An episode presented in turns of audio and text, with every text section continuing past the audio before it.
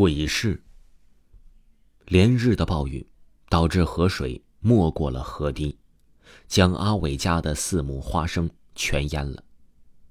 眼看着再过几天就能收获的花生，如今全泡在水里。阿伟急得在地边直跺脚。可倒霉的事儿还没完，阿伟在捞花生时，还不小心的被水里的铁片给划伤了脚。屋漏偏逢连阴雨，阿伟的媳妇儿这时候还病倒了。阿伟也是不住的叹息，觉得这辈子的倒霉事儿可能在今年都被他碰到了。因为手里实在没钱了，阿伟突然想到前段时间卖了一些朋友给一些玉米，钱还没给自己呢。这天晚上就打算去朋友家要钱。朋友家住的比较远，隔了好几个村子，好在自己的脚伤并不严重。阿伟就一瘸一拐的向着朋友家走去。可是，朋友家也没有多余的钱。原本四千块钱只给了阿伟一千，这一千还是临时东拼西凑的。看到这个情况呢，阿伟也没好意思再要，只能唉声叹气的往家走。当时啊，大概晚上十点半吧。借着月光，阿伟边走边寻思接下来该怎么办。突然，阿伟发现前面是灯火通明。走近一看，才发现这是个夜市儿阿伟这时候心中纳闷了，说：“这边怎么能有个夜市儿呢？夜市一般不是城里才有吗？这农村有夜市儿还真的是不多见。”一阵香味飘来，肚子不禁咕咕的叫了起来。阿伟才意识到了。自己已经一天没有吃东西了，实在太饿了。阿伟打算过去买个卷饼，简单的对付下。来到卷饼摊前，看着热气腾腾的卷饼，阿伟咽下了口水，说：“老板，给俺来个卷饼。”等了一会儿，老板却没有接话。抬头一看，发现老板正定定的看着阿伟。见到那老板的模样，阿伟的也是心里猛头一惊。摊主穿的是黑布褂子，是民国时期的那种款式。让阿伟心惊的是那摊主的脸，整张脸煞白煞白的，脸颊上涂着两片醒目的腮红。见阿伟正在看着自己，摊主随即露出微笑，说：“吓着你了吧，小伙子？”闺女胡乱给我涂的，别介意。连忙就给阿伟做起了卷饼。这个时候呢，阿伟也没有多想。阿伟拿着卷饼边吃边向前走了过去。对于这种农村的夜市，阿伟还是挺好奇的。夜市很大，跟平时的集市差不多，人很多，很热闹。当阿伟又往前走了几步时啊，突然发现周围的人穿的都跟这个。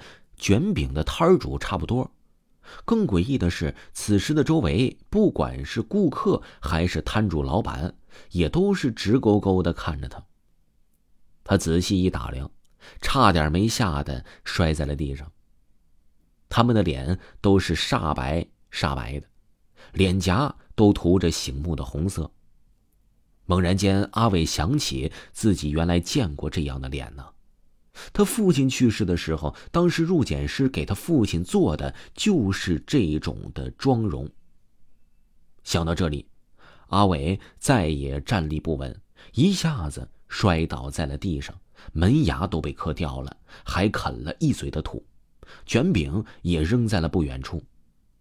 阿伟看到这，此时卷饼里卷的哪是什么蔬菜呀，分明就是一条这黑黑的虫子。阿伟强忍着恶心，连忙往自己的嘴巴里、耳朵里、鼻子上都塞上了一些。这是村里老人闲聊的时候告诉他的。有些地方阴气极重，会汇聚很多的阴魂来此。这鬼魂的数量达到一定程度时，就会形成鬼市。此刻阿伟进的正是鬼市无疑。老人还告诉阿伟，鬼市鬼魂多，阴气极重。生人入鬼市，很少会有人能出来的。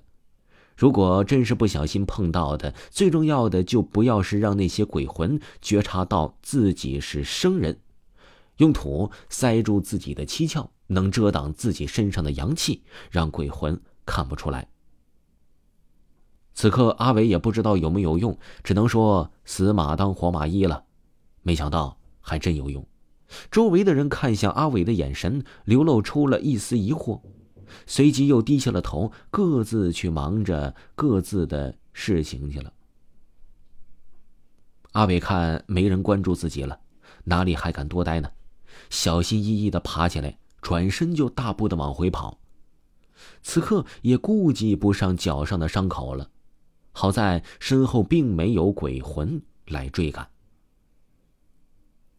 阿伟一路跑到家，浑身都被汗水浸湿了，他躺在床上不住的打着哆嗦。现在是夏天，可就算是裹着棉被，阿伟依然觉得非常的冷啊。